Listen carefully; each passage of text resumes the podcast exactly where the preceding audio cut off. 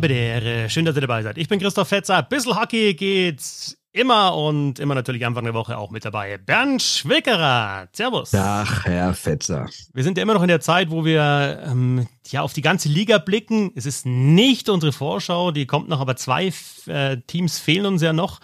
Einmal die Christies Wolfsburg und einmal die Schwenninger Wildwings, über die wir noch nicht gesprochen haben jetzt über den Sommer.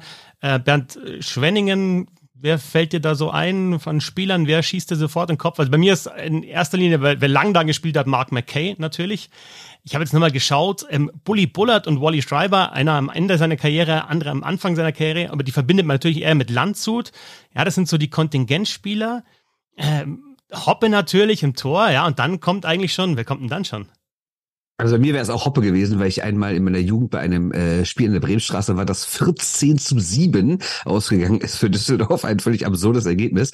Äh, und da gab es einen schönen Moment, dass der Hoppe aus dem Tor geschossen wurde und die ganze Bremenstraße feixte und jubelte. Und dann bekam der nächste Torwart, der reinkam, dann auch drei Dinger rein und dann schrie die ganze äh, DEG-Kurve damals und bei 10 kommt Hoppe wieder rein oder irgendwie sowas.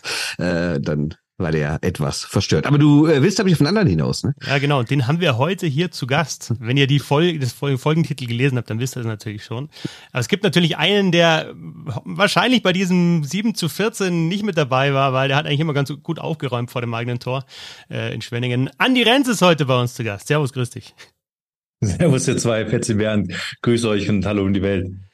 Ähm, hat natürlich zwei Gründe. Einmal, wir wollen ein bisschen über Schwenningen sprechen. Da bist du natürlich als äh, gebürtiger, sag mal ich Villinger, Schwenninger oder Villinger oder Schwenninger, was sagt man da?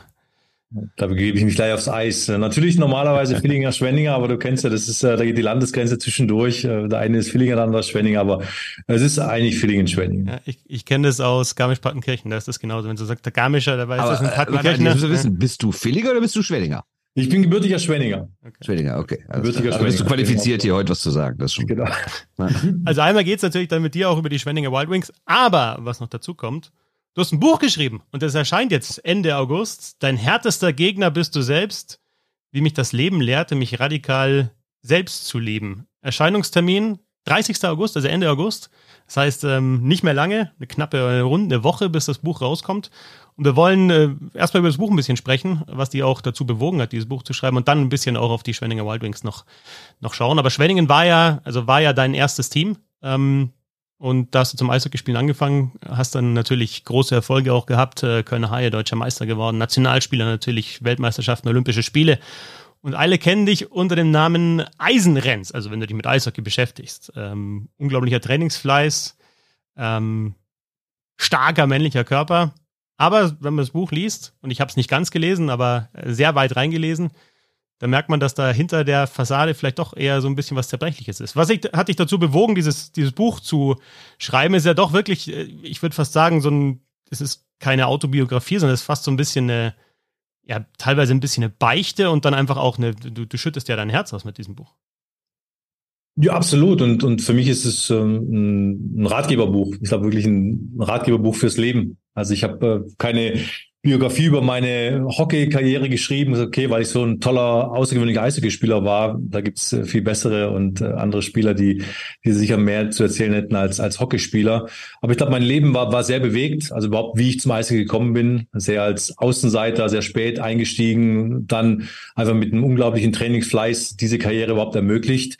Und während der Karriere gab es natürlich auch viele, viele Brüche, ähm, viele Verletzungen und ich habe halt immer gespielt. Also so kam ich halt eben zum Eisenrenz.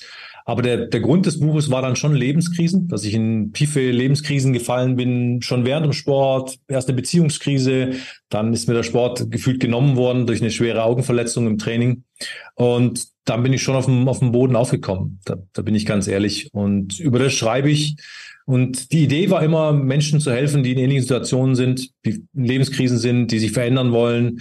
Und eben so ein Buch das die Menschen mitnimmt. Ich habe gesagt, okay, Andi, warum nimmst du nicht deine Geschichte als Beispiel, äh, dass ich die Menschen wiedererkenne? Dass sagen, ah, okay, ich erkenne mich wieder. Vielleicht nicht in dem Eishockey-Spieler, sondern in dem Mann, der halt im Leistungsprinzip war, in dem Mann, der damals eine Affäre hatte und äh, zwischen zwei Frauen stand, in dem Mann, der sich innerlich getrieben fühlt, um die Menschen so mit abzuholen mit dem Buch, um ihnen so Aha-Effekte zu geben. Ich habe am Ende vom Buch so ein Kapitel Teaching und Learnings, das heißt, die Menschen können es lesen, verbinden sich mit meiner Geschichte und sagen, ah, okay, so hat es der Kerl gemacht, aus dieser Krise zu kommen. Ah, jetzt verstehe ich mich vielleicht selbst besser. Also das war der tiefere Grund dieses Buches.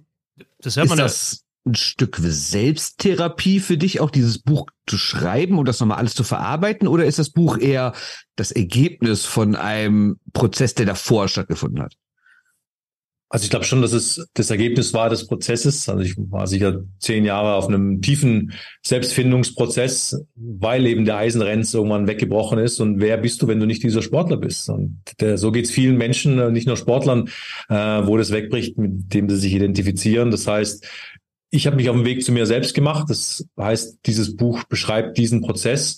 Und trotzdem, Bernd, hast du recht, es war nochmal tief. Also dieses Buch zu schreiben, ähm, zurückzugehen in die Kindheit, vielleicht in traumatische Kindheitsereignisse, schöne Momente, weniger schöne Momente. Also ich habe während dieser Zeit viel gelacht, viel geweint und habe das eine oder andere nochmal aufarbeiten dürfen, da bin ich schon ehrlich.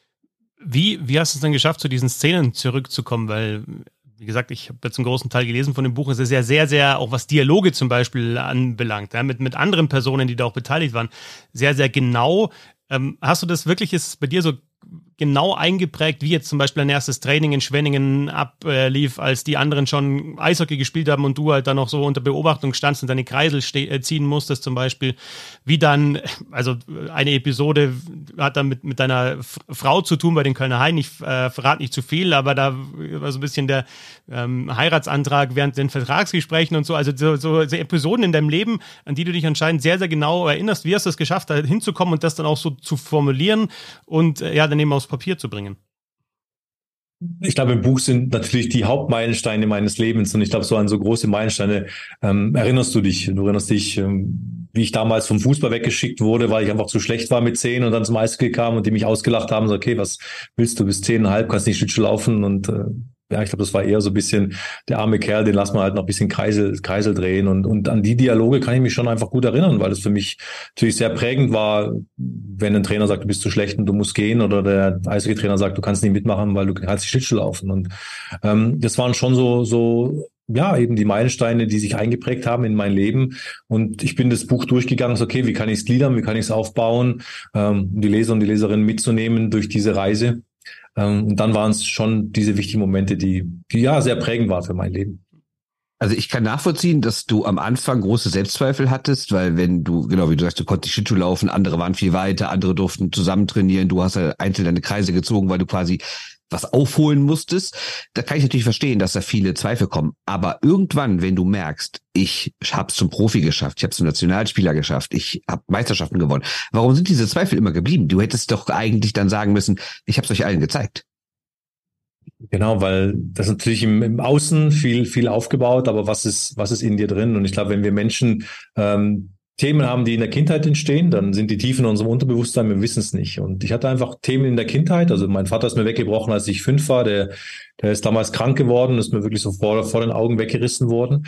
Und da war so ein tiefes Gefühl, okay, ich bin, bin ich okay, weil wenn er mich noch lieben würde, warum ist er dann nicht da? Warum ist er krank? Warum erkennt er mich am nächsten Tag nicht mehr? Weil er halt Medikamente dann bekommen hat. Er hat sich wieder ins Leben gekämpft. Trotzdem war so ein Moment, ich bin nicht gut genug. Ich bin damals mit sechs Finger auf die Welt gekommen, sehr spannend.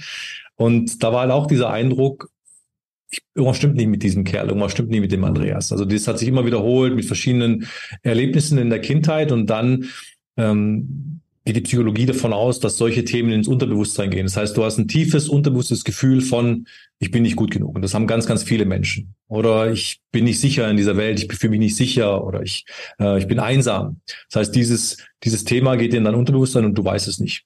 Und was du dann machst, du versuchst es ähm, zu verdrängen, du versuchst es zu kompensieren. Und mein Thema war, ich war in die, ich bin in voll in die Leistung gegangen. Ähm, das machen die meisten Menschen. Sie leisten, sie ohne Erfolge, sie suchen materielle Dinge und sind dann da und merken, oh, aber das Gefühl ist immer noch da. Also mein Gefühl von Minderwert, das, das die Entstehung hatte in der Kindheit, war auch im Moment meines größten Erfolges als deutscher Meister, war das trotzdem neben mir auf dem Siegerpodest. Und dann geht's immer weiter. Das heißt, du bist immer getrieben, und ich glaube, da werden sich viele gleich wiedererkennen. Irgendwo bist du angekommen, denkst du, jetzt bin ich da und dann, dann geht's irgendwo weiter. Und das kannst du halt eben nur lösen, wenn du in tiefere Schichten gehst und eben in dein Unterbewusstsein, weil da ist es verankert. Also das heißt, auch mit diesem Trainingsfleiß, den du ja unglaublich hattest, also immer arbeiten, bis ans Äußerste gehen, auch ja, in, in, in der Jugend schon ein, ein, Trainer, der für dich dann, wie du geschrieben hast, so zur Vaterfigur wurde, der eher ein Schleifer war, also auch aus dem Militär kam, aber das hat dir dann eher gefallen, habe ich so einen Eindruck. Und das war genauso dein Ding, dass du, dass du dich halt irgendwie an die Grenze treibst, um dann ähm, einerseits Hattest du da in erster Linie den sportlichen Erfolg im, im, im Kopf? Oder, also, also, du hast gesagt, Unterbewusstsein ist jetzt in dem Fall wichtig, aber dieses, das, das Bewusstsein für den sportlichen Erfolg, ich will weiterkommen, ich will deutscher Meister werden, ich will Nationalspieler werden, oder ist es immer, war da immer dieses, äh, ich bin nicht gut genug äh, mit dabei, das sich angetrieben hat?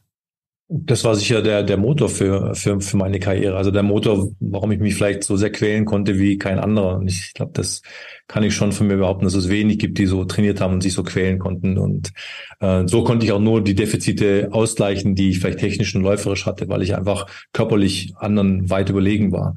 Ähm, und dieser Motor war immer da. Also und dieses Gefühl von, ich bin nicht gut genug, das heißt, es war der Motor für, für, für diese Karriere. Und irgendwann identifizierst du dich halt mit diesem Teil. Ich habe ja gedacht, okay, ich bin dieser Sportler. Und als es natürlich weggebrochen ist, aber wer bin ich dann? Also wer bin ich dann? Ich konnte einfach nicht mehr leisten, ich konnte nicht mehr spielen, ich war verletzt, es hat einfach nicht mehr gepasst. So, und dann kommst du ja genau in diesem Gefühl raus, ich bin es nicht wert, ich bin nicht okay, wie ich bin, wer bin ich überhaupt? Und das ist halt die Gefahr, wenn Menschen sich halt identifizieren mit irgendetwas, mit Erfolg oder mit Geld oder mit ihrem Job oder mit ihrer Rolle. Aber was ist, wenn die Rolle wegbricht durch irgendeinen Schicksalsschlag, durch eine Krankheit? Und dann kommt man meistens genau in diesen Trauma raus, dass man ein Leben lang vielleicht mitzieht. Also ich bin eigentlich gefühlt ein Leben lang vor diesem Gefühl, nicht gut genug sein zu sein, ein Leben lang weggelaufen und habe es bekämpft. Und daher auch das Titel meines Buches, der härteste Gegner bist du selbst, weil die meisten von uns unterbewusst einen Kampf gegen irgendetwas in ihnen fühlen, was sie nicht haben wollen. Zum Beispiel eine Einsamkeit, ein Minderwert, Angst, eine Unsicherheit. Viele Menschen suchen materielle Dinge, vielleicht Geld, vielleicht irgendwas, um eine Unsicherheit, die ihnen drin ist, im Außen zu stopfen. So, wenn es aber im Außen wegbricht, vielleicht durch eine Krise, oder durch eine finanzielle Krise, kommst du ja genau in diesem Gefühl raus, vor dem du wegläufst.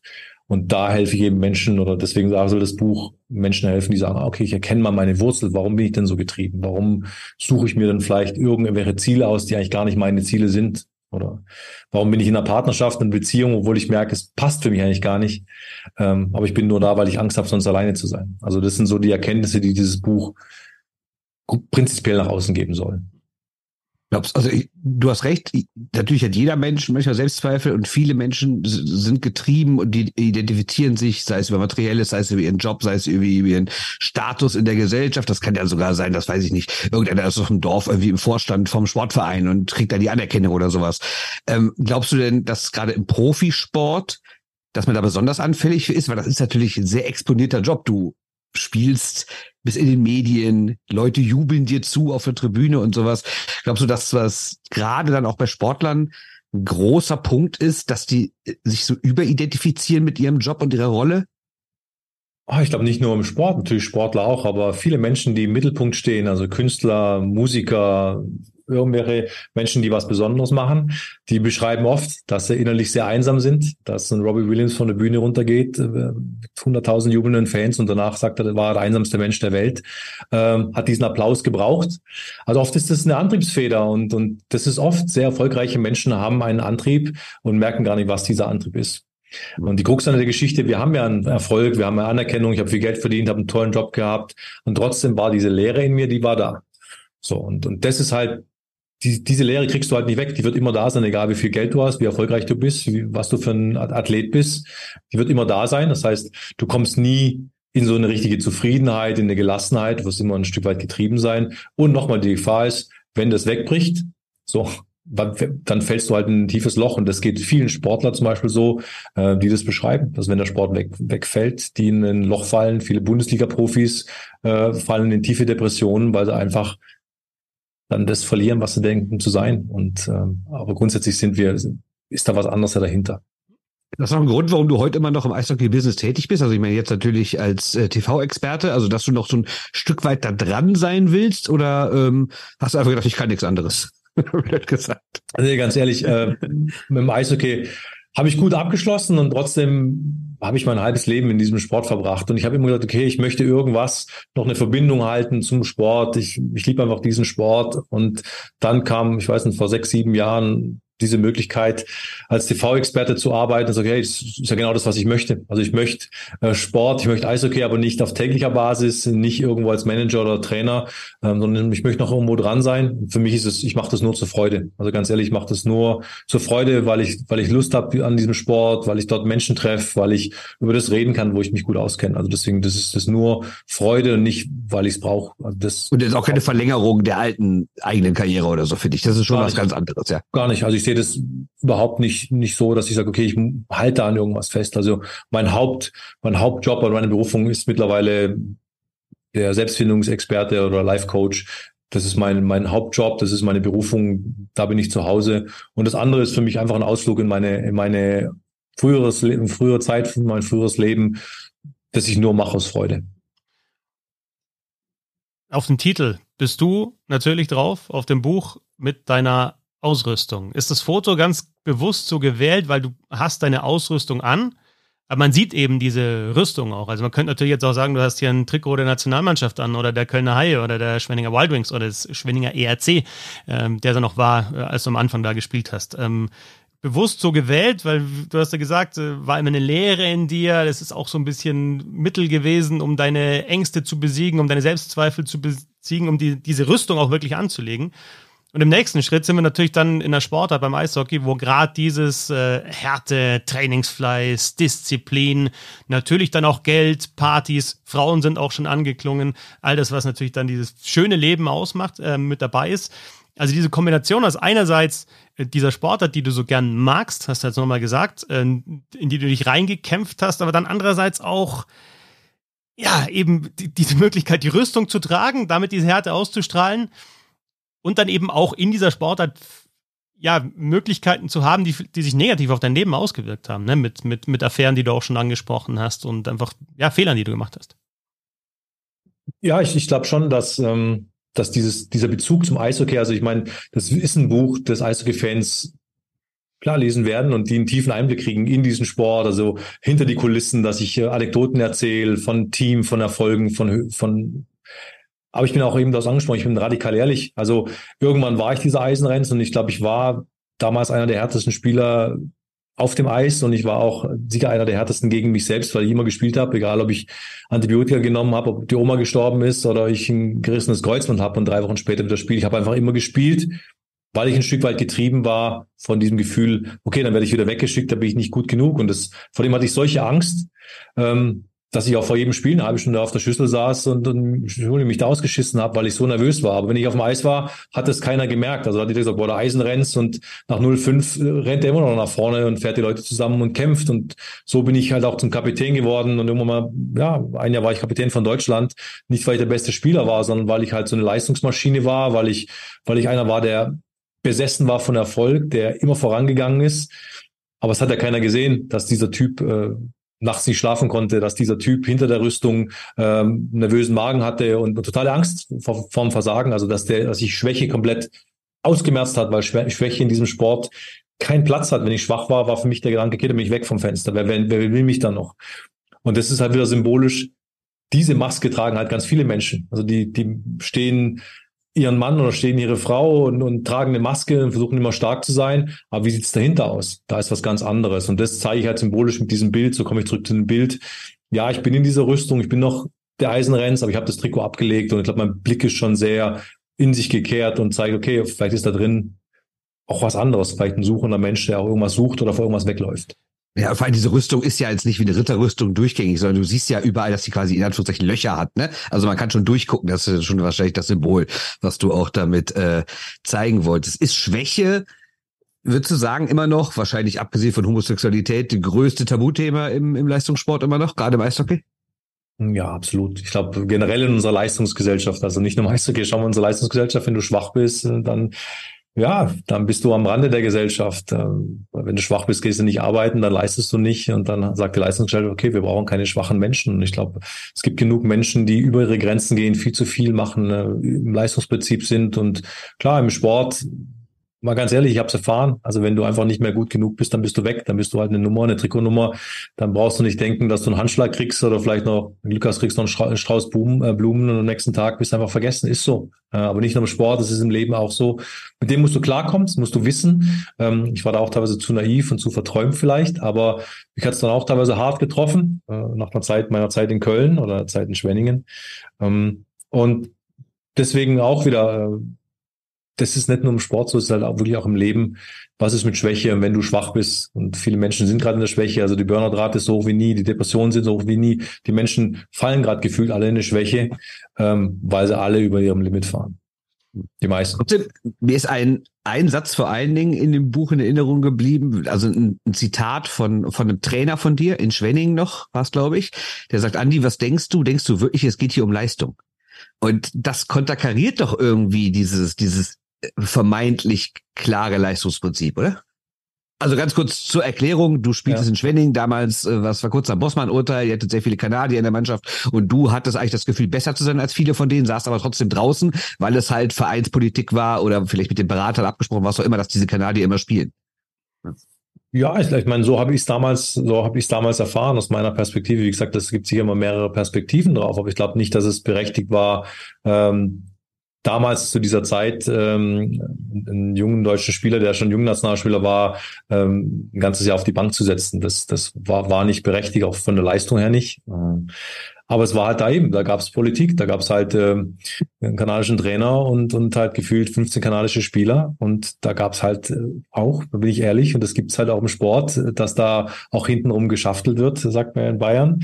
Und dass das nicht immer geht, um die besten Spieler spielen, sondern äh, da musst du halt als Trainer schauen, okay, du hast ja deine Stars und die wirst du halt irgendwo pushen, weil die dir am Ende die Spiele gewinnen. Äh, vielleicht so ein junger Spieler, der wird am Ende nicht das Spiel gewinnen. Äh, so, und wenn du als Trainer nicht aufpasst, dann bist du halt zu sehr abhängig von Spielern, die halt da Macht haben. Und ich glaube, von, von diesem Thema, das gibt's damals und das gibt's heute. Aber das passt ja eigentlich gar nicht zu diesem Leistungsprinzip, oder? Weil es, es wird immer gesagt, sei besser, sei hart zu dir, spiel mit Verletzungen, mach immer den Schritt mehr als alle anderen und sowas. Und dann machst du den und trotzdem werden andere bevorzugt. Das, das muss dich doch gerade für jemanden, der schon seit der Kindheit Selbstzweifel hatte, muss dich das doch, das muss doch wie ein Schlag ins Gesicht gewesen sein, oder? Ja, hat mich natürlich auch damals sehr getroffen. Das schreibe ich auch im Buch wieder. Das hat mich natürlich bis ins Mark getroffen. Ähm, zu einem halt dieses Gefühl ist egal, was ich mache, egal wie hart ich trainiere oder selbst einmal habe ich gespielt und da durfte ich mal aufs Eis und schieße ein Tor und danach habe ich keinen Wechsel mehr gesehen. Also ähm, das hat natürlich diesen, diesen jungen Menschen sehr getroffen. Aber irgendwie habe ich mich nicht brechen lassen. Also klar war ich irgendwo sensibel und klar habe ich dieses Gefühl gehabt, aber ich war auch ich habe einen unglaublichen Willen gehabt. Also dieser Wille in mir war trotzdem immer da und da gab es einen Schwur mit zehn, also mit zehn, als ich damals vom Fußball weggeschickt wurde und vom Eishockey gefühlt, gab es einen Schwur in mir, der gesagt hat, okay, ich werde ich werd nie wieder weggeschickt von irgendetwas und ich werde es allen zeigen. Und glaub mir, wenn so ein Kind irgendwas entscheidet, ist es mächtig. Und ich habe mich da entschieden und ich habe halt einfach dann weitergemacht. Ich habe mich einfach nicht unterkriegen lassen. Und das glaube ich schon, dass das ein Stück weit auch meine Karriere auszeigt. Ich denke nur so an die Nationalmannschaft, wenn dann neue Nationaltrainer kamen, weiß ich immer noch, es war immer am Anfang, haben die den Renz immer ein bisschen belächelt. Okay, was wollen wir mit dem? Ich meine, der ist vielleicht technisch, vielleicht Oberliganiveau. Ähm, ich muss mich immer so in die Mannschaft reinkämpfen. Und dann mein Gefühl, rückblickend, so nach paar Monaten, haben sie, okay, ohne den Renz fahre ich zu keiner WM, weil sie die anderen Qualitäten gesehen haben, eben was der in der Mannschaft macht, diesen Motor, diese Defensivbollwerk und, und das Team mitreißen. Also das, glaube ich, aber ich musste mir diesen, diesen Platz irgendwo immer erkämpfen, immer arbeiten. Und, ich hatte nie diese Lorbeeren von Anfang an, vielleicht, dass ein Trainer sagt, okay, boah, die Qualitäten sehe ich, weil ich keine Tore geschossen habe und, und vielleicht das alles bei mir ein bisschen holzig aussah. Wie kritisch siehst du denn die Branche mittlerweile. Jetzt bist du Mitte 40, auch schon wirklich ein paar Jahre entfernt von der Karriere. Du sprichst einerseits über diese, über diese Härte, auch so ein bisschen natürlich, was bei Hockey auch mal dazu gehört, dieses Macho-Gehabe natürlich, ähm, ja, wir sind alle stark und uns kann keiner was. Teilweise Maske hast du gesagt, aber es ist natürlich Teil dieser Sportart. Ähm, vielleicht mal auch ausufernd, was, was so abseits des Eises anbelangt und natürlich jetzt diese Machenschaften, die du ja schon ein bisschen angesprochen hast. Jetzt in dem Fall, welcher Spieler spielt, aber es geht ja noch viel weiter. Also wie kritisch siehst du jetzt mit, mit ein bisschen Abstand äh, diese Sportart, die du ja so liebst einerseits, aber auch, äh, ja, hinterfragst, habe ich den Eindruck. aber es, es menschelt halt, es menschelt äh, in dem Sport, in anderen Sporten, in der Gesellschaft, es, es menschelt halt einfach. Und äh, ich glaube schon, dass wir eine andere Generation junge Spieler haben, dass wir eine andere Generation Spieler generell haben. Und wir sagen mal die andere Zeit, aber ich glaube, kann, man kann diesen Sport nicht mehr vergleichen mit der Zeit, äh, in der ich gespielt habe. Also zum einen war es sportlich Zeitlupenhockey, zu heute, es war, war, war anders, war ein ganz anderer Sport, also teilweise wirklich nicht mehr zu vergleichen. Also ich hätte heute never ever spielen können im Profiniveau, niemals äh, weil die alle läuferisch, technisch, das ist unglaublich, die Entwicklung dieses Sports. Ähm, und trotzdem sehe ich halt, ähm, und ich bin nicht so nah an Teams dran, trotzdem sehe ich so eine Entwicklung, was Teamgeist vielleicht teilweise angeht, was Zusammenhalt angeht. Das sind nur so Geschichten, die ich halt höre. Also früher saßt du halt im Bus und hast halt hinten Karten gespielt und hast halt ein Bier getrunken und da hast halt noch kein iPad gegeben und Kopfhörer oder sowas. Ich glaube, dass es vielleicht im Team anders war, aber das ist in der Gesellschaft ja auch generell ein Thema, dass, dass die Menschen vielleicht sehr zu, eher zurückgezogener sind und dass es halt heute vielleicht das bioenergetische Getränk gibt und nicht das Bier. Also ich weiß es nicht. Ich weiß nicht, ob ähm, es war sicher, es war sicher anders. Also es gibt ja so ein schönes Bild von der kanadischen U20-Nationalmannschaft nach so einem Titelgewinn von damals. Da hat man halt irgendwie die Kabine auseinandergenommen und gefeiert und hier und da. Und, und jetzt siehst du halt ein Bild, wo 25 junge Menschen da hocken und jeder ist am Handy und telefoniert mit dem Handy. Ähm, Momentaufnahme, ich weiß es nicht. Ich, ich kann für mich sagen, ich ich würde nicht tauschen wollen. Also ich habe die Zeit damals schon sehr genossen. Und du bist ja da, also wenn du schreibst in deinem Buch ja nicht nur über Eishockey, sondern auch sehr viel Persönliches natürlich. Unter anderem erzählst du von von deinen Frauengeschichten, dass du quasi fünf Jahre zwei oh, Beziehungen parallel geführt hast? Jetzt bin ich gespannt, äh, was dir ins Auge gefallen ist. Nee, das, ja. nee, das, das sollen die Leserinnen und Leser dann, dann, dann selber verstehen. Mir, ich, ich habe eher so eine grundsätzliche Frage. Warum bist du so offen bei so einem Thema? Weil das ist ja schon, für manche denken sich auch so, oh, das geht ja irgendwie kein was an, was in meinem Schlafzimmer passiert, oder? Ja, das ist eine, ist eine gute Frage.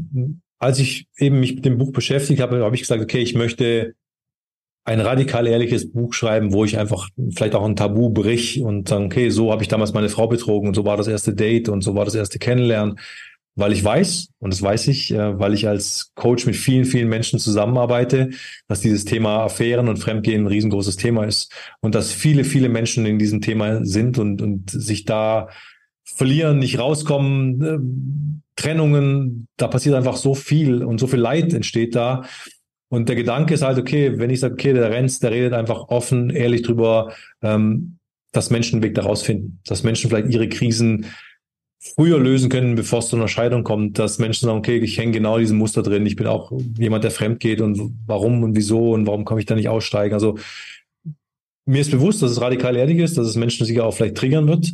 Ähm, aber ich habe gesagt, okay, ich muss, ich möchte so ehrlich sein, weil ich glaube, in der Welt fehlt so ein bisschen für mich Ehrlichkeit. Es ist, wir sind in der Zeit von Instagram, wo alles schön und hier und da. Ähm, ich glaube, ich möchte ein ehrliches Buch schreiben, wo ich auch ehrlich bin. Und ich glaube, ich kann auch ehrlich zurückblicken und weiß, das waren Themen, die würde ich, oder Themen oder Dinge, die würde ich heute sicher anders tun mit meinem Wissen heute. Ich würde das so nicht mehr machen. Äh, damals habe ich es und ich habe das irgendwo auch aufgearbeitet. Also ich bin irgendwo okay, damit ich habe mir das verziehen, meine Ex-Frauen, meine Ex-Partnerinnen haben das verziehen, die sind heute meine besten Freundinnen und wir lachen drüber. Aber auch sie sagen, okay, wir haben auch einen Teil dazu beigetragen, zu diesem ganzen Chaos, in was, was wir damals gesteckt sind. Lange ausgeholt, lange antwortet, aber ich glaube, das ist bewusst, bin ich so radikal ehrlich, dass sich wieder Menschen identifizieren können und sagen, hey, okay, kenne ich mich voll wieder, mir ist das passiert, mein Partner ist mir fremdgegangen oder ich stecke auch eigentlich auch gerade in so einer Geschichte drin.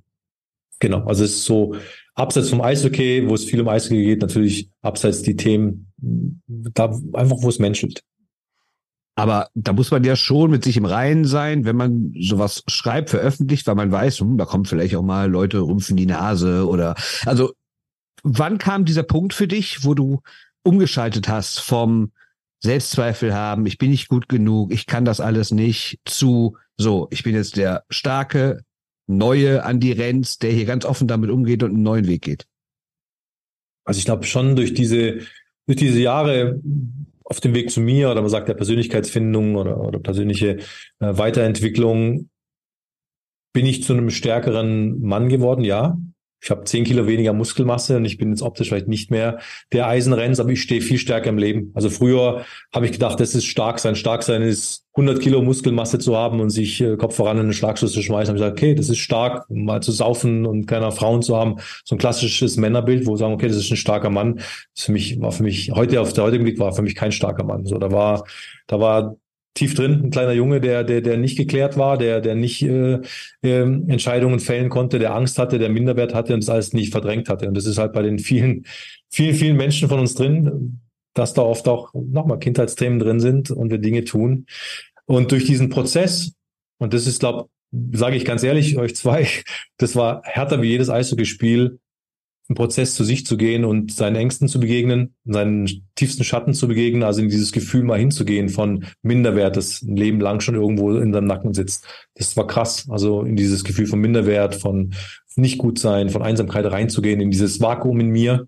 Ähm, das war, war, ein, war ein herausfordernder Prozess und, und sicher das Härteste, was ich in meinem Leben gemacht habe. Und gleichzeitig wenn du diesen Themen begegnest, in, dem, in der Haltung, ich mache die nicht weg, sondern ich integriere die, ich verstehe die, ich verstehe, wo es herkommt, dann arbeitest du die auf und dann ist es irgendwo okay. Also ich habe immer noch den Teil Minderwert, der sitzt immer neben mir. Also wenn wir jetzt hier sprechen, ist ein Teil, der mir immer erzählt, ist nicht gut genug, du redest zu schnell, du redest undeutlich und ob versteht es die Welt oder das Buch ist wahrscheinlich scheiße.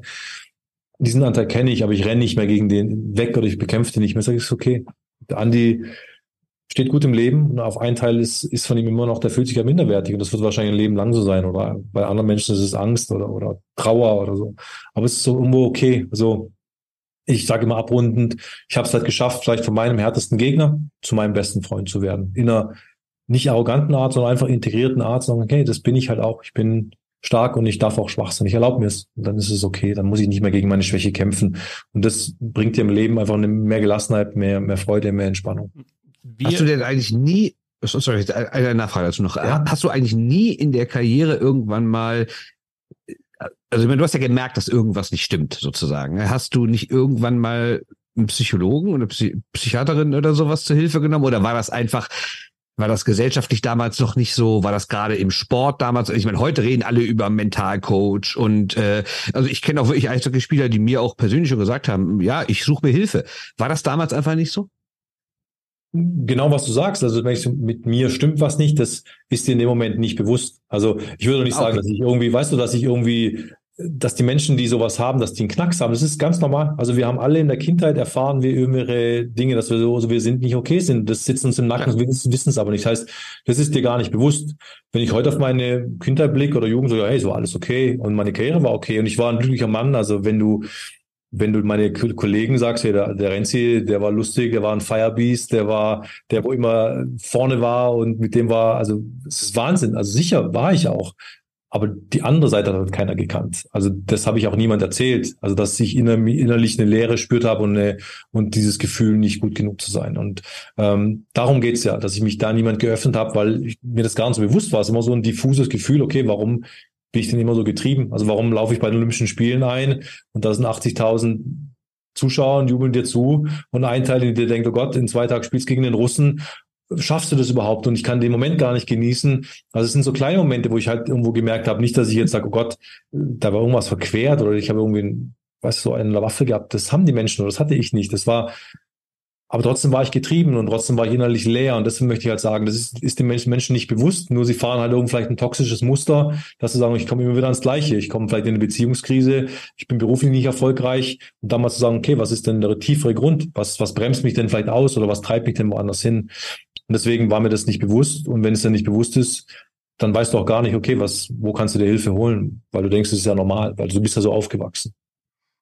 Wie hat denn dieser Prozess der Selbstfindung bei dir stattgefunden? Da ist ja im Buch die Rede von Meditation, ein Schamane taucht auf. Also manche Sachen, wenn du es liest, dann im ersten Moment, also wenn du nur Schamane liest, dann, uh, ein bisschen abgedreht, ja, durch den Dschungel ähm, marschiert, ähm, da irgendwie dann wieder sich erinnert an irgendwelche Kindheitsthemen. Also wie, wie hast du es, hast du es konkret angegangen dann? Wenn jetzt Bernd schon gesagt hat, okay, während der Karriere dann eher nicht mit dem Psychologen, dann hast du gesagt, okay, ich muss jetzt oder ist das eher zu dir gekommen? Ich habe halt damals viel gesucht. Also ich, du hast schon ein paar so, so Themenstationen angesprochen. Also ich bin halt damals auf den Kilimanjaro hochgerannt, also wirklich gerannt und wäre da fast umgekommen, weil ich so schlimm die Höhenkrankheit bekommen habe. Ähm, habe gedacht, okay, wenn ich da oben bin, dann weiß ich Bescheid. Äh, wo ich hingehöre. Ich stand damals zwischen zwei Frauen und so, okay, wenn ich da oben bin am Dach von Afrika, ganz romantisch, wenn die Sonne aufgeht, dann weiß ich, Frau eins oder zwei oder links oder rechts. Es war halt eben nicht so, weil ich immer im Außen gesucht habe. Also ich war dann auch im Schweigekloster. Ich habe zwei Wochen war ich im Schweigekloster. Das waren also so Dinge, die man denkt, okay, die macht man halt und dann äh, kommt man mehr zu sich. Schlussendlich war es war es der Weg wirklich ähm, über das Gefühl, das ich hatte, also einen Zugang zu bekommen zu diesem Gefühl von Minderwert, in dieses Vakuum reinzugehen. Und das hat, da habe ich einfach lange gebraucht, da überhaupt zu fühlen, weil die meisten Menschen können das gar nicht fühlen. Also die die kommen an ein Gefühl oder ich kam an ein Gefühl, dann lenken sie sich ab. Also die kommen an ihre Trauer, oh Gott, ja, nicht Trauer, und dann geht halt der Kühlschrank an und dann kommt das Likörchen rein oder kommt der, keine Ahnung, die Waffel rein und dann isst man diese Trauer weg oder rennt vor dieser Trauer weg oder nimmt irgendwelche Pillen.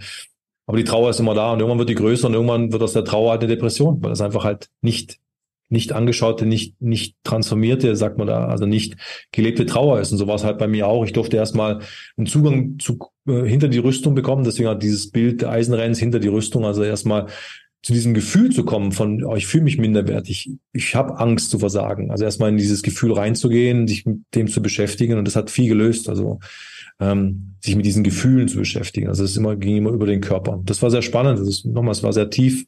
Ähm, hat dann eine Zeit lang gedauert. Hast du eigentlich mit den Protagonistinnen, die ja sonst noch auftauchen, vorher gesprochen, bevor du das Buch schreibst, dass du das machen willst und dass du da auch sehr detailliert darauf eingehst. Du hast ja auch Kinder, hast du mit denen gesprochen, ähm, dass, dass du ein Buch veröffentlichst und dass die Leute viel über dich erfahren und ähm, hast du es mit denen irgendwie geklärt oder hast du gesagt, ich, ich mache das einfach?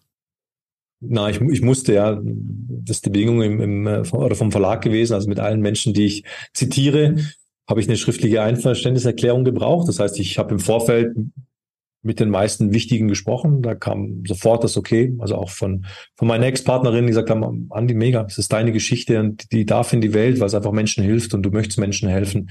Ähm, deswegen war da echt ein grünes Licht. Es war schon nochmal herausfordernd dann teilweise, weil ich ja alle Menschen anmailen, anrufen durfte. Teilweise waren es ja kanadischen Coaches, mit denen ich null Kontakt hatte, die irgendwo, also es war ein spannender Prozess, äh, anzurufen, Hans Sache anzurufen, Hans und äh, du, ich am Buch, ich zitiere dich und aber das rückwirkend oder rückblickend, es war sehr berührend für mich, dass alle durch die Bank gesagt haben, go, tu es, mega, Anni spricht drüber, äh, gute Idee, das teilweise auch gar nicht lesen wollten. Okay, das ist deine Ansicht, so hast du es erlebt, vielleicht habe ich es anders erlebt, aber es ist deine Sicht der Dinge und es ist deine Perspektive und, und schreibt es. Also das hat mir, ja, nochmal, es hat mich sehr, sehr berührt, natürlich auch sehr gefreut. Gab es lustige Geschichten, dass ich mal dann einen 95-jährigen Hautarzt anrufen musste, bei dem ich damals in Behandlung war, ähm, der gesagt hat, du, Mach ich, schick mir das alles mal. Ich habe ihm das Kapitel geschickt und sagt, der Renz, können wir so nicht machen. Sag ich, ja, wieso? Ja, da steht, äh, keine Ahnung, Eiter pusteln, das heißt aber fachlich Eiter blasen oder umgekehrt. Also ich habe da mit so einem 95-jährigen alten Professor dann diskutiert oder, oder halt, der hat mir gelernt, wie man dann richtig sich ausdrückt. Also da gab es viele schöne Anekdoten während dieser Zeit zu diesem Buchprozess und viele, viele schöne Sachen. Aber gab es denn auch Leute, die gesagt haben, äh, Andi, das hätte ich jetzt von dir gar nicht erwartet. Ich dachte, du warst doch immer, wie du eben sagst, der Eisenrenz, der Feierrenz, der muskelbepackte, in Anführungszeichen Frauenheld, der gerne einen hat. Waren da viele auch überrascht, dass du auf einmal diese Seite hast oder hatten die das in den vergangenen Jahren deinen Wandel schon mitbekommen? Also ich glaube, zum einen haben dieses Buch noch nicht so viele gelesen. Also ich glaube, das Feedback werde ich erst in den nächsten Wochen kommen. Deswegen habe ich natürlich schon ein bisschen Puls jetzt, äh, was da so passiert, weil ich nicht irgendeine Geschichte schreibe, sondern meine. Also da, natürlich bist du von heute auf morgen für viele Menschen sehr gläsern und viele wissen, oh, habe ich nicht gewusst. Das ist wahrscheinlich selbst meine Eltern oder enge Freunde sagen, boah, ich bin so gespannt auf das Buch, weil ich werde wahrscheinlich mehr über dich erfahren, wie ich weiß. Also sehr spannend. Ähm, aber dass, dass ich mich verändert habe, logisch. Also ich ich glaube auch in den Eishockeykreisen, wenn ich meine alten Jungs treffe, äh, die feiern das. Also ich, oder sie zeigen es mir nicht, aber ich habe nicht das Gefühl, dass mich jemand auslacht oder sonst irgendwo, weil ich sehr bodenständig bin. Also ich bin jetzt nicht irgendwo spirituell oder hochspirituell, der jetzt nur noch mit äh, Barfuß durch die Stadt läuft oder so. Aber ich habe einen anderen Blick aufs Leben bekommen und einen anderen Blick auf Themen bekommen. Und das ist halt immer, was ich oft von vielen höre. Renzi, wie, du schreibst über Beziehungen oder hilfst Menschen, gute Beziehung zu führen. Und dann wird erst mal gelacht und ein paar Geschichten ausgepackt, was ich früher alles so gemacht habe. Dann werden sie oft ruhig und sagen, Renzi, okay, ich glaube, wenn es einer weiß, wie man es nicht macht, dann bist es du. Ja, mit äh, äh, drei Kinder von, ähm, vier Kinder von drei Frauen. Andersrum wäre gut.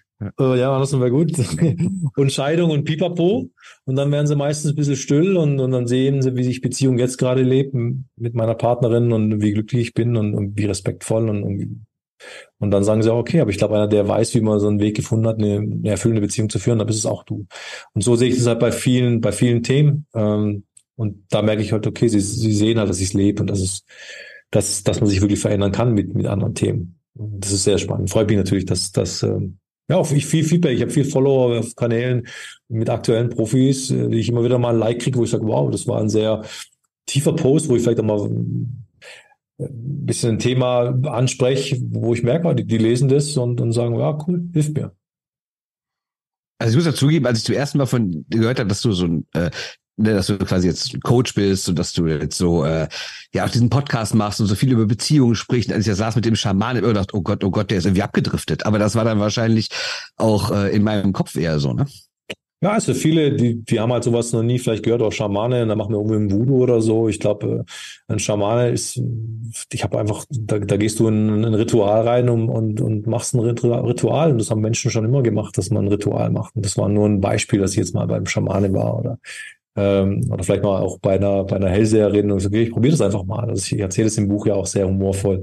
Äh, ich sage immer einen guten Weg und natürlich bin ich äh, down to earth und total gegroundet und äh, überhaupt nicht irgendwo, irgendwo abgedriftet. Und trotzdem habe ich einen, habe ich einen Zugang. Ich habe einen Zugang zu mir selbst und ich habe einen, und ich schreibe in meinem Buch über radikale Selbstliebe. Und ja, ich glaube, dass das der Schlüssel ist für ein glückliches Leben, dass man einen guten Bezug zu sich selbst hat, äh, ein Gefühl oder eine Krise, die kommt, in sich gut verarbeiten kann, in sich Sicherheit findet und nicht Geld braucht, um sicher zu sein oder ein Haus braucht oder einen Job braucht, dass man in sich glücklich ist und nicht ähm, jemand braucht, der ihn glücklich macht, vielleicht eine Partnerin oder ein Partner. Darum geht's schlussendlich. Das ist der Weg der Selbstfindung, in sich zufrieden und glücklich zu sein, ohne dass man im Außen viel braucht. Und das ist, ist schön, es ist befreit sehr, weil dann bist du nicht mehr so abhängig vom Außen. Und das war ich halt früher zu 100 Prozent. Ich war zu 100 Prozent abhängig von Applaus, von Geld, von Anerkennung von Frauen, von irgendetwas. Nochmal, aber dann ist die Krise vorprogrammiert und da schlittern gerade viele Menschen rein, wenn, wenn ich äh, in die Welt schaue oder halt auch gerade nach Deutschland schaue. Ich sehe viele unglückliche Menschen Momente, wo wir sehr viel Wohlstand haben. Ähm, besonders aufgefallen ist mir halt die Stelle, wo du vom Schweigekloster erzählst. Also auch da warst du jetzt nicht irgendwie auf der Suche nach Gott oder sowas, weil du sagst ja, du schreibst ja mehr oder weniger, du hast ihn gar nicht gefunden, ne? muss man so ein bisschen sagen. Du hast dich selber gefunden, ne?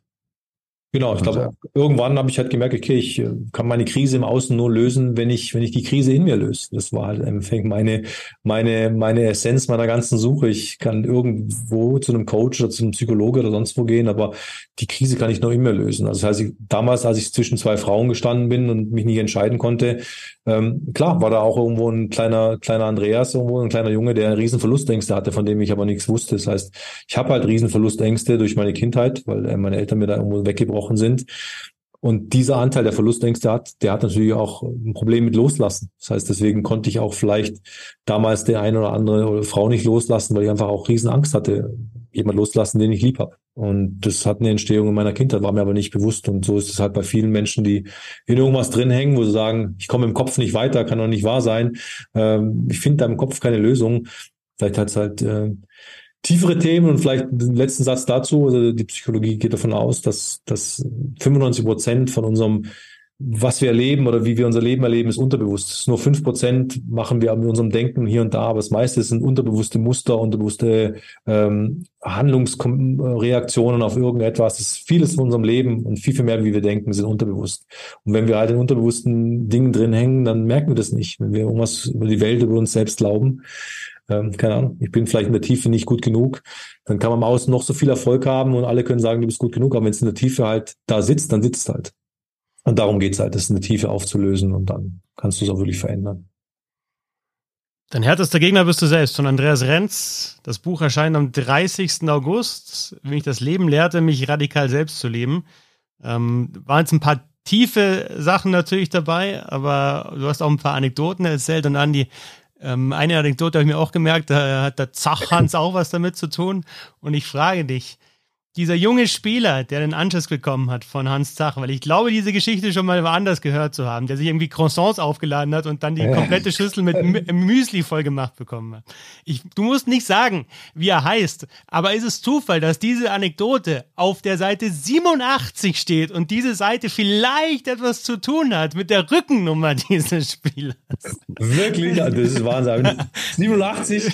Ja, Wahnsinn. Ja, siehst du, mal wie das Leben, wie das Leben so spielt. Ja, die Geschichte Geschichte wurde schon öfter erzählt. Ich habe die, glaube auch, oder einige erzählen die ja immer. Ich habe die von Kai Hausbild auch schon mal gehört, diese, diese Geschichte. Ach, hast du schon erzählt. Ich habe es dir, glaube erzählt auf einer DL-Gala, als ich die mitmoderiert habe, habe ich die erzählt, diese Geschichte. Ja, natürlich ja eben in dem, in dem Buch gibt es natürlich auch ein paar Insider und ein paar lustige Geschichten und da darf irgendwo äh, der Hans natürlich nicht fehlen. Ähm, natürlich auch die, die, die harte Seite vom Hans erzähle ich, was wir da so alles erlebt haben, aber diese Geschichte ist natürlich auch, auch was, was bleibt, für die ich sehr dankbar bin. Viel gelacht. Würdest du denn sagen, das ist trotz allem auch ein Eishockeybuch, zu sagen? Ja, absolut, absolut. Ich meine, da geht's viel über, über Eishockey und Eishockey-Geschichten und was so alles passiert ist in Köln und gute Jahre, schlechte Jahre und mit der Presse und erwischt worden beim Saufen abends und, und Anschiss. Und also ich glaube, natürlich ist es ein Eishockey-Buch, das Eishockey interessierte Menschen sicher sehr interessant finden, weil sie einfach sagen, okay, ich lese über den Sport, den ich mag und trotzdem kriege ich vielleicht noch ein bisschen andere Themen mit, äh, was so hinter diesem Sport passiert. Aber, aber ich glaube, da ist, ist viel Eishockey drin. Aber eben, es ist keine klassisches Eishockeybuch, wo es jetzt nur um Sport geht und, und äh, nur um diesen Sportler, sondern es geht einfach auch halt um einen Menschen und es gar nicht so um mich, es geht einfach um einen Menschen, der, ich glaube, ein bewegtes Leben hatte mit vielen Höhen und, und ein paar Tiefen und einfach sich verändert hat. Und ich glaube, darum geht's. Ist ja jetzt irgendwie die Lust geweckt, noch weitere Bücher zu schreiben? Also, dass du sagst, das war jetzt so der Auftakt, das war jetzt sehr persönlich und jetzt machen wir nochmal was Allgemeines zum Eishockey oder irgend sowas? So bei, bei, so wie bei dir du sofort ja. dran angeknüpft hast an deinen großen Erfolg, Bernd, an dein, an dein ja. geiles NHL-Buch. sofort, ich muss jetzt weitermachen. Ja. Das ist so ein geiles Buch. Ja. Ach ja, Andi, das kann ich dir sagen. Also viel Geld verdienst du mit dem Buch nicht. Ne? Nee, nee, das, weiß ich. Also, weißt du, du hast viele Bücher, ich sehe dein Regal da hinten, ein Bücherregal. Nee, das ist mir bewusst. Also viel Geld verdienst du mit dem Buch nicht. Und äh, gibt auch sicher kein Eishockey-Buch. Aber wer weiß was. Also es ist echt viel Arbeit. Also ich muss sagen, ähm, da ich viele Kinder habe und viel Zeit mit meinen Kindern verbringe und, und Familie und eben als Coach arbeite, also das waren einfach viele schlaflose Nächte ähm, viel geschrieben, viel nebenher, obwohl ich Unterstützung hatte beim Schreiben. Ich hatte einen, hatte einen Ghostwriter, der mir geholfen hat. Ähm, also es war echt Arbeit. Auch, auch jetzt ist es gerade viel Arbeit. Es ist viel, viel, viel Interesse, auch mediales Interesse, also auch große Plattformen, die dieses Thema einfach sehr spannend finden. Und das habe ich auch unterschätzt, was jetzt alles gerade so, so los ist an Interviews, an Anfragen, an keine Ahnung. Also spannend, ist viel los. Mal schauen, ob ich das nochmal packe, nochmal so viel ähm, um ein Projekt rum, zu schaffen. Dann lass uns doch noch ein bisschen auf Schwenningen, auf deine Herkunft und äh, das Eishockey dort äh, kommen, weil ja, die Wild Wings natürlich jetzt seit Jahren schon wieder in der DEL sind, etabliert. Also ich meine, sie haben sich gehalten jetzt, sind auch nicht abgestiegen. Ähm, es wird immer ja, groß vom Eishockey-Standort Schwenningen natürlich gesprochen. Ich kriege das auch so mit, wenn ich da hinkomme und kommentiere. Also es ist schon eine Eishockey-Stadt auch. Also dieses, diese Sportart hat einen wichtigen Stellenwert. Allerdings, ähm, ja, die sportlichen Erfolge sind natürlich ausgeblieben jetzt in den letzten Jahren. Viel auf dem letzten Platz oder vorletzten Platz äh, ist immer die Rede von, ja, wir haben eigentlich ein, ein besseres Team, aber es funktioniert einfach nicht. Ähm, also grundsätzlich, Schwenningen als, als Eishockeystadt, ähm, kommt man da, wenn man, wenn man da lebt, kommt man da am Eishockey vorbei oder musst du da einfach auch mal hingehen ins Stadion und, und eigentlich sogar spielen, wenn du da lebst. Ja, absolut. Ich glaube, Schwenningen ist, ist, ist Hockeytown, ist eine absolut eisige Stadt. Äh, ich meine, 120 Jahre Geschichte, da gibt es nicht viele Clubs, ähm, die 120 Jahre Geschichte haben, die äh, so alt sind in Deutschland. Das heißt, es ist ein Dinosaurier im, im Eishockeysport, viel Historie, viel Geschichte. Und natürlich ist man als, als ähm, einheimischer Stolz auf diesen, auf diesen Club. Und, und natürlich habe ich diesen Club in meiner Seele. Ich bin da groß geworden. Ich bin als, keine Ahnung, fünf, sechs, siebenjähriger da im halboffenen Stadion im Schneegestöber äh, im Nacken gestanden mit Fahne, äh, mit Fahne und Schal und, und habe da damals ähm, das Team angefeuert. Also es ist mir einfach tief, tief im Blut, äh, diese, dieses Team und diese Tradition dort und was man da geschafft hat. Absolut Respekt. Ich glaube, das Stadion ist für mich persönlich vielleicht ein bisschen Heimatbrille mit das schönste Eisstadion in Deutschland. Wenn du mittlerweile siehst, was da passiert ist mit den Logen, mit dem VIP-Raum, mit, es ist einfach eng, es ist Stimmung. Ich finde es, also auf jeden Fall eine Reise wert. Also ich glaube auch andere Teams, die von großen, ich weiß von Manager, die von großen Teams kommen, die sagen, wow, äh, wenn sie da mal da sitzen und sagen, wow, was ist das? Äh, hätten wir nicht gedacht. Also ich glaube, dieser ganze Standort, dieses Drumherum, was man aufgebaut hat, mit einem riesengroßen Mittelstand, äh, finanziell in der Region absoluten Respekt. Also da sind wir natürlich sehr stolz drauf. Aber sportlich, wenn wir mal gucken, seit dem Aufstieg, ich habe es gerade bei Wikipedia mal geöffnet, 13., 14., 14., 12., einmal 10., 17., 18., einmal die Pre-Playoffs erreicht, dann wieder 14., 14., äh, 5. in dieser Südgruppe und dann ging es noch weiter. Die letzten beiden Jahre waren wieder 14. und 12. Also irgendwie, ja, es ist nicht einfach, wenn man in die Liga kommt, in die Playoffs zu kommen, aber es in zehn Jahren gar nicht schaffen, das kann ja auch nicht der Anspruch sein, oder? Ja, da bist du natürlich genau, genau am Punkt. Ich glaube, äh, wenn man sportlich draufschaut, Schwenningen, äh, die ganzen Jahre hat angefangen, als ich noch gespielt habe, am Ende ähm, in der in der zweiten der DL2 oder in der zweiten Liga hat man auch mit das größte Etat gehabt. In den drei Jahren haben wir es nicht geschafft, diesen Titel zu holen und dann DL jetzt zehn Jahre, fünfmal davon letzter und nur einmal Pre-Playoff. Also ich glaube sportlich ähm, hapert und, es geht halt grundsätzlich um Sport. Also es ist egal, was drumherum passiert und wie gut die, die Grundlagen sind. Aber sportlich ist es einfach nicht gut. Und da, da bin ich halt ganz ehrlich, sportlich ist es nicht gut. Ähm, auch die Ausreden sind halt langsam gehen weg, dass man halt erstmal Fuß fassen muss und die Liga kennenlernen muss. Frankfurt kommt rein, ist halt im ersten Jahr äh, in den Pre-Playoff und, und äh, gibt es andere Beispiele, die sich da anders etablieren. Also ich glaube, sportlich hapert ganz klar. Hast du trotzdem den Eindruck, dass, dass da jetzt nochmal eine, eine Aufbruchstimmung ist mit einem, mit einem neuen Coach, mit Steve Walker? Ich meine, es war jetzt natürlich die letzten Jahre schon öfter so, dass ja, jetzt kommt der neue Trainer, jetzt kommt ein äh, Niklas Sundblatt zum Beispiel, jetzt kommt ein Harry Christ, jetzt geht's los. Ähm, die sind dann nie länger geblieben. Äh, woran liegt es? Muss es mal Konstanz auf der, auf der personellen Ebene sein, bei, bei Sportdirektor und oder Trainer? Ähm, liegt es an den Spielern? Was fehlt, dass es mal in die Playoffs geht? Ich glaube, auf jeden Fall eine, eine Konstanz, also eine sportliche Ausrichtung und sportlicher Plan, der für mich gefühlt, nochmal, ich bin nicht so nah am Team dran, ich kriege das so ein bisschen aus der Ferne mit, aber einfach der, jemand, der das natürlich beobachtet, der Schwenning am Herzen liegt. Ich glaube, ein Plan, der unabhängig von einem Trainer, unabhängig von einem sportlichen Leiter, ein Plan für Schwenningen, den, der vorgegeben wird natürlich für, von den Verantwortlichen. Ähm, und ich glaube, da fehlt es einfach an, an an einem sportlichen Konstrukt, an einem sportlichen Beirat, Menschen, die da den Sport sehen. Ich glaube immer, dass man sich halt auf, dann ist der nächste Manager, da verlässt man sich auf den oder dann ist der Trainer, dann verlässt man sich auf den und wenn der weg ist, bricht alles zusammen, dann kommt der nächste mit der nächsten Philosophie. Und ich glaube, das ist, was andere Teams vielleicht vergleichbar haben. Die haben, ich glaube, ich sportlich, was es, was den Club angeht, eine langfristige Ausrichtung und, und mehr sportliches Know-how, wie, wie Schwenningen. Ich glaube, dass es Schwenningen am sportlichen Know-how im Umfeld fehlt. Wirklich sagen, okay, das ist der Schwenninger Weg und da holen wir uns die besten Leute ran, den bestmöglichen Trainer, den Manager. Wir schauen aber drauf und wir wissen, sind wir da auf dem richtigen Weg so oder muss man justieren? Ich glaube immer, dass das sehr viel wie gesagt, auf einen Manager verlassen wird und wenn er weg ist, dann ist man, fängt man wieder bei Null an. Und dann kommt der nächste Trainer und das ist genau das, was du beschreibst. So, jetzt Haruk, jetzt haben wir wieder einen neuen Trainer hier und dann ist der wieder weg und dann, so, aber dieses Jahr. So, und das ist, glaube was mir fehlt. Eine sportliche Konstanz, ein Stück weit unabhängig von sportlichen Leiter und unabhängig von einem Trainer, ein sportliches Gremium um den Club, der die Geldgeber, der die Eigentümer einfach auch berät. Eriksson im Tor ist schon länger eine Konstante, Bernd. Ähm, also ich finde jetzt zum Beispiel die Verpflichtung von Steve Walker finde ich schon interessant, auch was er sagt, wie er Eishockey spielen ja. lassen, äh, lassen will. Ja, ist immer die Frage, ob man es so umsetzen kann. Aber wenn er das, was Don Jackson jetzt gemacht hat in München, und er natürlich auch mitgesehen hat und natürlich auch mit kreiert hat, teilweise als sein Co. Wenn er das mitbringen kann nach Schwenning und die wirklich aktiver spielen, dann finde ich das interessant. Ob es hinhaut, weiß ich nicht die letzten Jahre war halt, äh, Bernd, oft auch das Problem, dass sie zu wenig Tore einfach gemacht haben. Also es hört sich jetzt total einfach an, aber die haben, also gleich letztes Jahr Saisonstart, weiß ich, die haben halt 1-0, 0-1 Ergebnisse gehabt und wenn halt Eriksson halt äh, zu null oder halt einen fängt, dann kann er eigentlich als Tor nicht mehr machen, aber wenn die Tore einfach fehlen, dann ja, hast du ein Problem. Und äh, das war ein Thema. Und das, das zweite, ist die Verpflichtung in der Defensive, finde ich von den Spielern her interessant, weil man sie aus der DL mhm. kennt, aber es sind halt auch nicht mehr die allerjüngsten. Die sind schon immer gut über 30, da kommt Erfahrung, aber du hast mit Wille Lion auch einen sehr, sehr guten Verteidiger verloren. Also, Bernd, was glaubst du, wo, wo geht's hin für Schwenningen?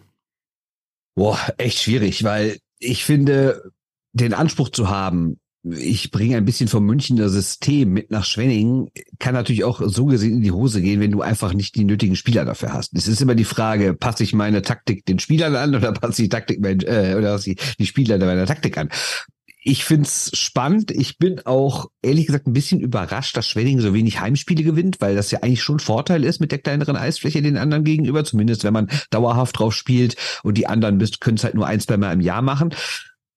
Andererseits hat Harold Kreis ja letztes Jahr auch mal gesagt, dass es vielleicht auch genau andersrum ist, ne? dass das vielleicht auch ein Nachteil ist, wenn du halt ständig wechseln musst zwischen kleiner Eisfläche und großer Eisfläche, zwischen Heim- und Auswärtsspielen. Ne?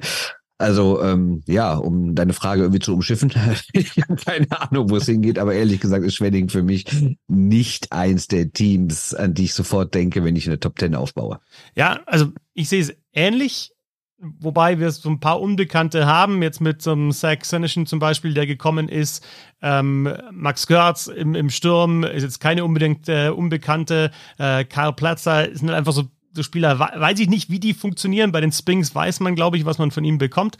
Ähm, ich, Andi, setze da ja so ein bisschen Fragezeichen hinter die Defensive, nicht weil ich die Spieler nicht gut finde, sondern weil ich halt einfach denke, also vielleicht so einen Mitte 20-jährigen, gut, Stormberg, Spornberger ist Mitte 20, äh, Johannes Soos diese Mitte 20, aber ob die die Mannschaft tragen können, weiß ich nicht. Und Daryl Boyle bringt natürlich die Erfahrung mit und auch ein paar Meisterschaften aus München und vielleicht auch dieses Verständnis für das System, aber es hat auch schon ein bisschen in die Jahre gekommen. Also ein, also gerade in der Defensive, so einer, wie gesagt, vielleicht ein bisschen jünger und noch mit mehr Qualität, gerade wenn Lion jetzt weggegangen ist, der, der fehlt mir irgendwie.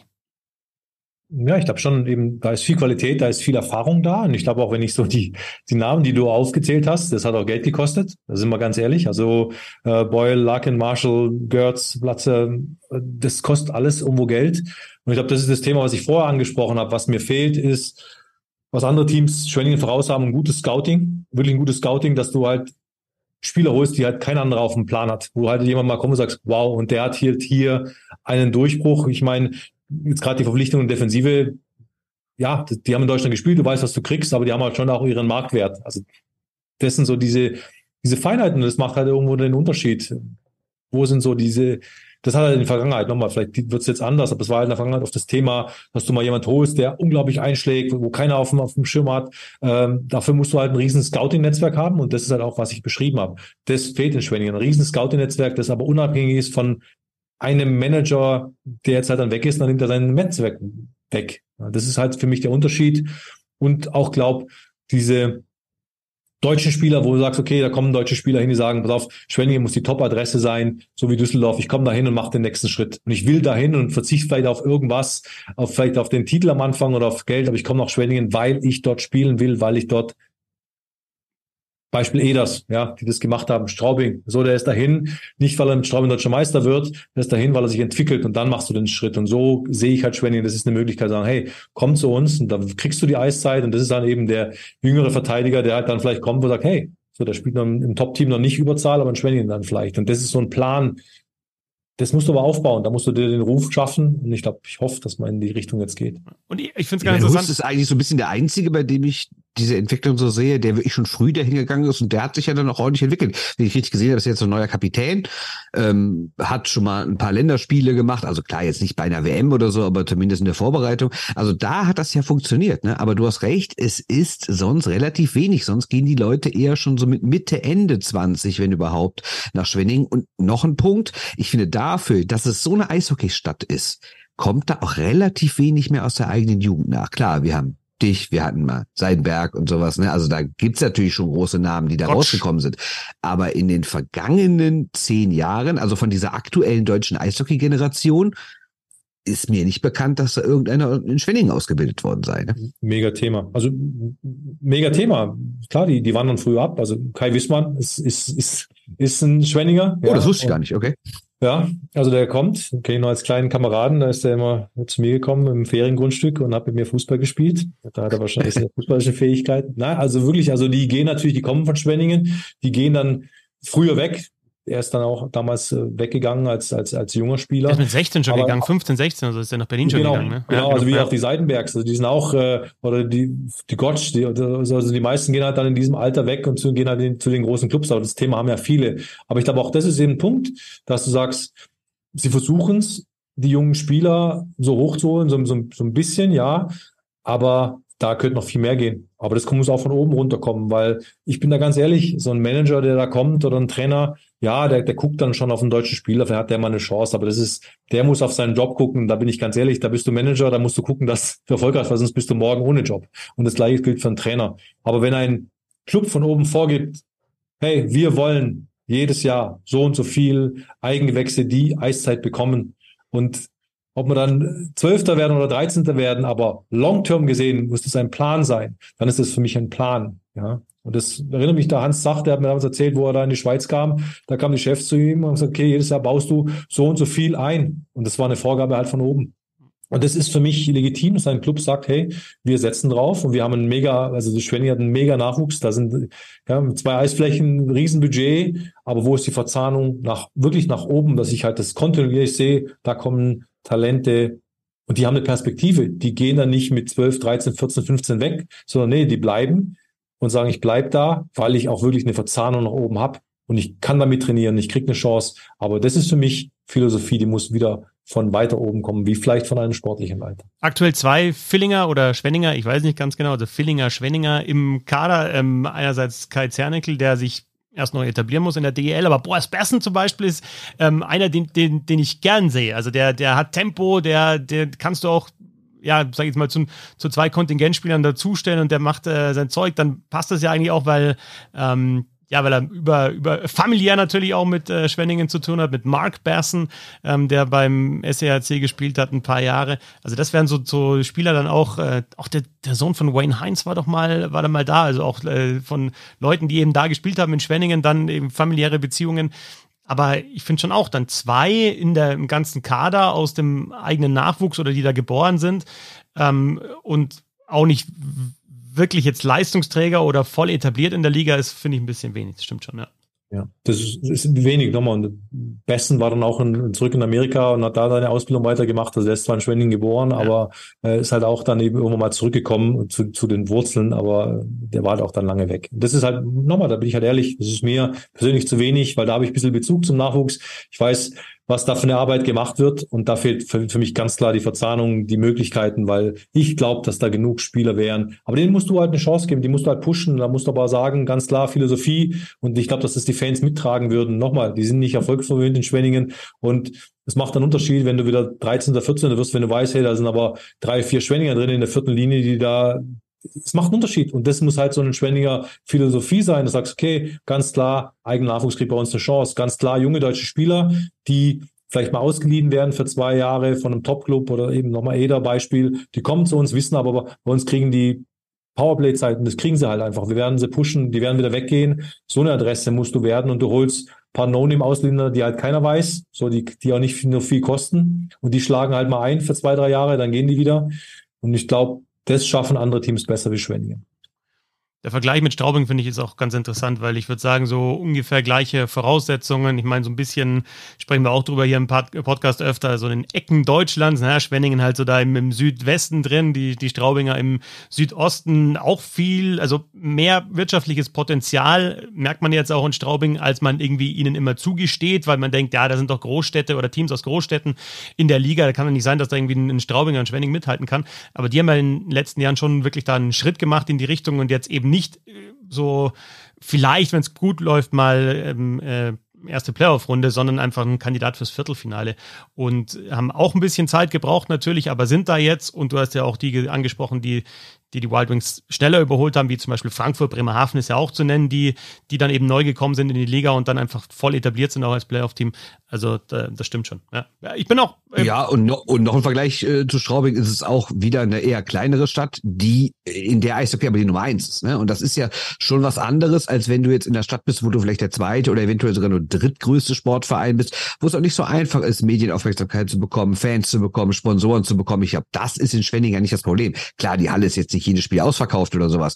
Aber allein, dass sie in der Lage sind, finanziell diese Halle so umzubauen und dass ja grundsätzlich schon Eishockey-Euphorie da ist. Also ich meine, wir erinnern uns an irgendwelche entscheidenden Spiele, äh, da brennt die Hütte natürlich. Ne? Und dieses Potenzial, finde ich, wird auch in Schwenningen nicht genug ausgenutzt. Bin ich absolut. Also absolut. Also das Potenzial, wo du hast. Also ich glaube, das nochmal, und ich kenne keine Zahlen in der Liga und was für Budget angeht, aber ich glaube, das Outcome für das, was du investierst in eine Kader, in eine Kaderplanung, in den Kader, reinen Kaderetat, was rauskommt am Tabellenplatz am Ende, dass da Schwenningen ähm, seit Jahren einfach ganz unten in der Tabelle steht. Und da, da muss man, glaube ich, ganz ehrlich sein, obwohl ich jetzt keine Zahlen kenne, reine Spekulation.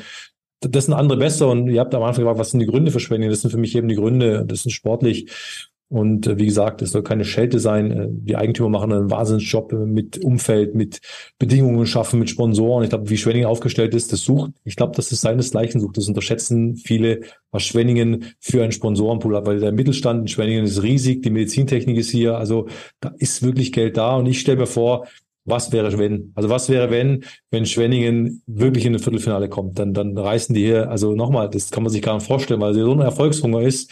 Also ich warte auf den Moment, wo du sagst, okay, es ist Erfolg da.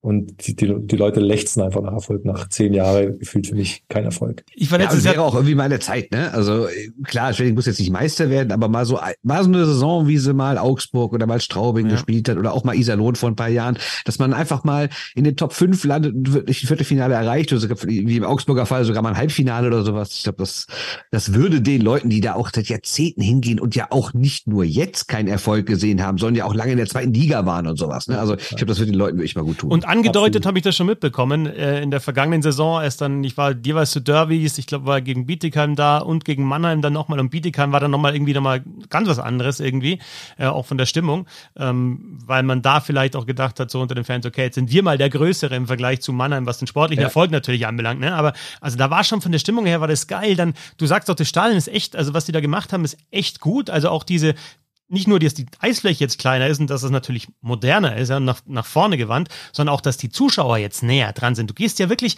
mit den Sitzplätzen bist du wirklich voll an der, an der Bande unten dran. Also du bist dann, da bist du einen halben Meter weg mit, mit dem Sitzplatz unten vom Spiel. Also das ist schon, da ist schon was dahinter, aber der sportliche Erfolg fehlt eben. Neuer Trainer mit Steve Walker, vielleicht gibt es den entscheidenden Push. Wie immer, hier sagen wir, wir wissen es auch nicht, ne? Wir schauen uns halt natürlich dann natürlich an, wenn nicht. die Saison weiß. Vorher wissen, wir es dann nicht mehr angucken. Nicht, nicht mal der Eisenrenz weiß es. Nicht mal der. Und der müsste eigentlich wissen in Spenningen. Andi, Vielen Dank. Äh, hast dir sehr, sehr viel Zeit jetzt äh, genommen. Ähm, jetzt fehlt uns hier noch Wolfsburg. Das machen wir dann nächste Woche. Ähm, heute monothematisch äh, Schwenningen und natürlich nochmal der Hinweis auf dein Buch. Dein härtester Gegner bist du selbst.